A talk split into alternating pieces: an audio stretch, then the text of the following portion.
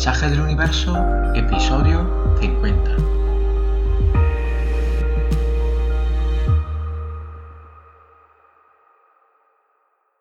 Bienvenidos a todos, bienvenidos a nuestro episodio número 50. ¿Cómo estáis? Aquí todo bien y este episodio será un poco especial. Será el último episodio después de un año casi. Un año en el que hemos hablado de diferentes sistemas de adivinación, hemos visto en detalle sobre todo cómo funciona el tarot, hemos tocado temas de filosofía, de psicología, de sociología y ahora acabamos la temporada. Es posible que haya otra temporada en futuro, pero aún no lo sé.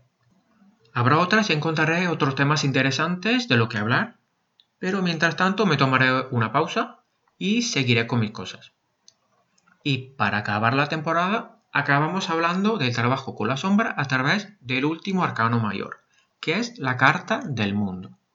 Es una carta que habla de haber llegado al punto más alto, de haber vivido toda la experiencia, en su parte positiva y en su parte negativa, y haber llegado a ver el sentido de todo.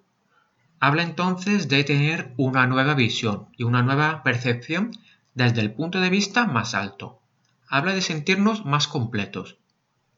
Si tenemos esta carta y todas sus características en equilibrio, hemos llegado al final del camino, donde todas las piezas encajan perfectamente y donde todo tiene sentido. Nos sentimos completos y podemos usar todo lo que hemos aprendido también para ayudar a los demás.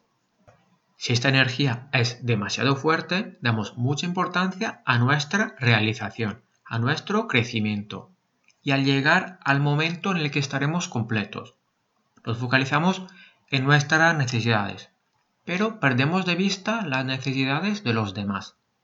Es un camino que hacemos solo sin ayudar a los demás. Nos olvidamos de todos los que están recorriendo el mismo camino y no aprendemos de ellos y no vemos la conexión que tenemos con todos los demás. Tenemos un crecimiento más mental y más frío y mucho menos emotivo.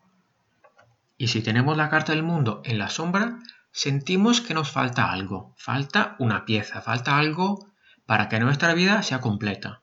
No sabemos ni dónde buscar ni qué buscar y vamos pasando cíclicamente desde una sensación de vacío a un cansancio a una melancolía. Vamos cambiando, vamos buscando y no encontramos nunca.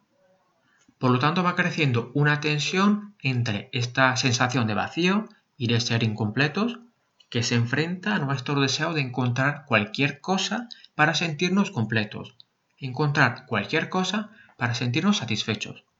Esas pulsiones para agarrarse a lo que sea, para sentir que estamos avanzando, que estamos consiguiendo algo y que no estamos estancados. Y estas pulsiones pueden hacerse muy fuertes y dejarnos desorientados y aún más vacíos que antes, con momentos de subidón y momentos de bajones. Y en este caso es importante empezar el trabajo con la sombra. El primer punto, como siempre, es volver a recordar lo que hemos olvidado, lo que hemos olvidado hace mucho tiempo. Y en este caso hay que recordar que ya estamos conectados con todo, que todo lo que vemos es parte de nosotros y nosotros somos parte del todo, que las piezas que nos faltan están enfrente nuestro. Solo tenemos que conectarnos a ellas, conectarnos a las personas, a las experiencias, a la naturaleza, a los cambios históricos. Todo es parte de nosotros. No hay un elemento que nos falta. Lo que nos falta es ver la conexión que ya tenemos con el todo y vivirla y sentirla. Y para vivir esta conexión, un paso importante es dar las gracias. Dar las gracias a todo lo que nos ha llevado a ser como somos. Pensar en nuestra historia y ver cómo poco a poco cada elemento de nuestra vida nos ha ido moldeando, nos ha ido influenciando, nos ha hecho crecer, nos ha herido y nos ha hecho más fuertes. Y se trata de personas, se trata de eventos, de la naturaleza, de los lugares donde hemos vivido y de los cambios de nuestro cuerpo.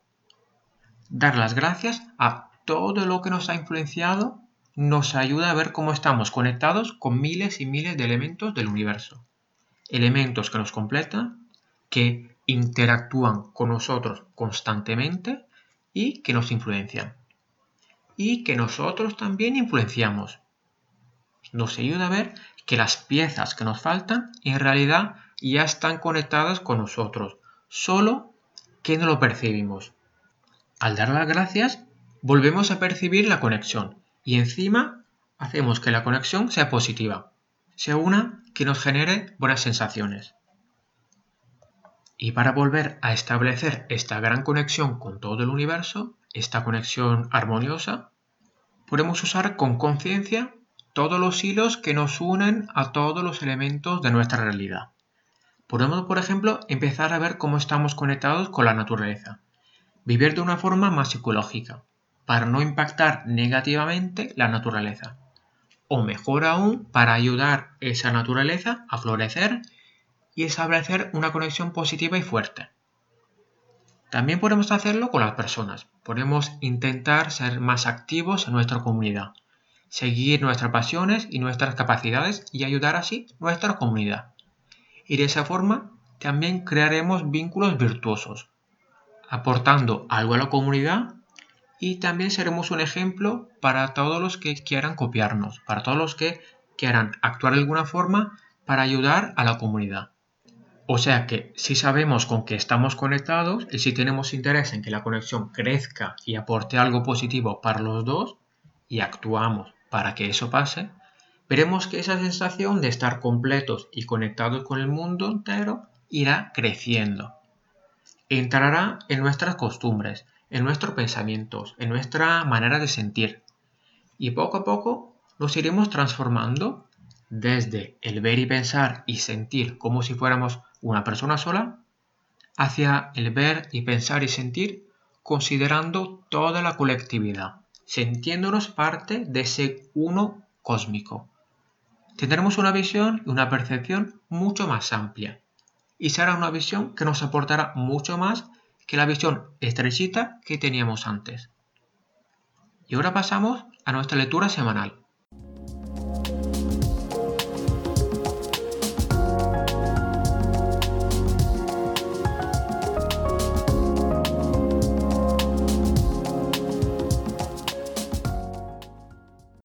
Esta semana el universo nos habla a través del rey de oros y la carta ha salido invertida. Es una carta que habla de hacer brillar todo lo que tocamos, de hacerlo crecer, de usar bien los recursos que tenemos y de hacer que se multipliquen.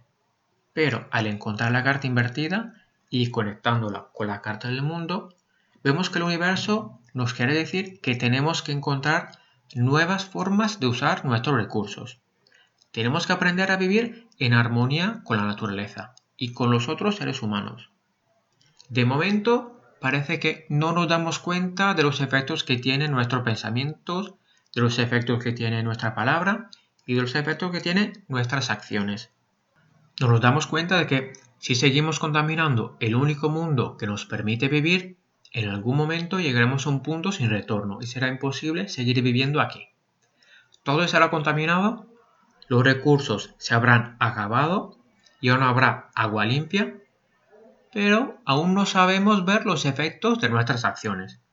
Y es como que pensamos que si durante nuestra vida todo lo que hacemos no nos afecta mucho, pues da igual si luego los efectos los van a vivir generaciones futuras. Pero lo importante es que no nos afecte a nosotros. Y lo mismo pasa cuando nos relacionamos con otras personas que no damos importancia a nuestras palabras. Y son palabras que pueden herir.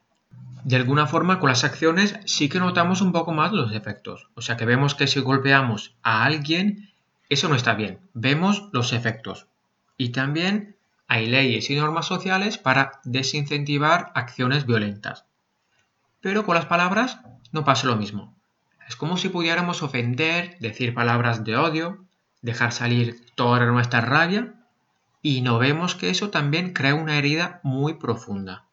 Y nos defendemos hablando de libertad de expresión y de ser libre de comunicar nuestras opiniones. Pero, ¿y si nuestras opiniones fueran tan potentes como puñaladas? ¿Y si lo que decimos pudiera llevar a alguien a tener traumas que duran toda la vida? ¿Y si lo que decimos causara tensiones en una persona hasta que esa persona llega a suicidarse? Y eso pasa. No nos damos cuenta, pero eso pasa. No lo vemos tan claramente como golpear a alguien, pero eso pasa. Las palabras crean muchos daños. Es como con la contaminación de que hablábamos antes. Si pasa tiempo y no experimento yo mismo los efectos y sobre todo no los veo inmediatamente, es como que no le doy importancia.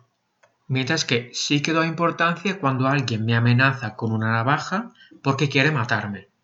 Y lo que estamos haciendo con el mundo se parece mucho a esta persona con la navaja.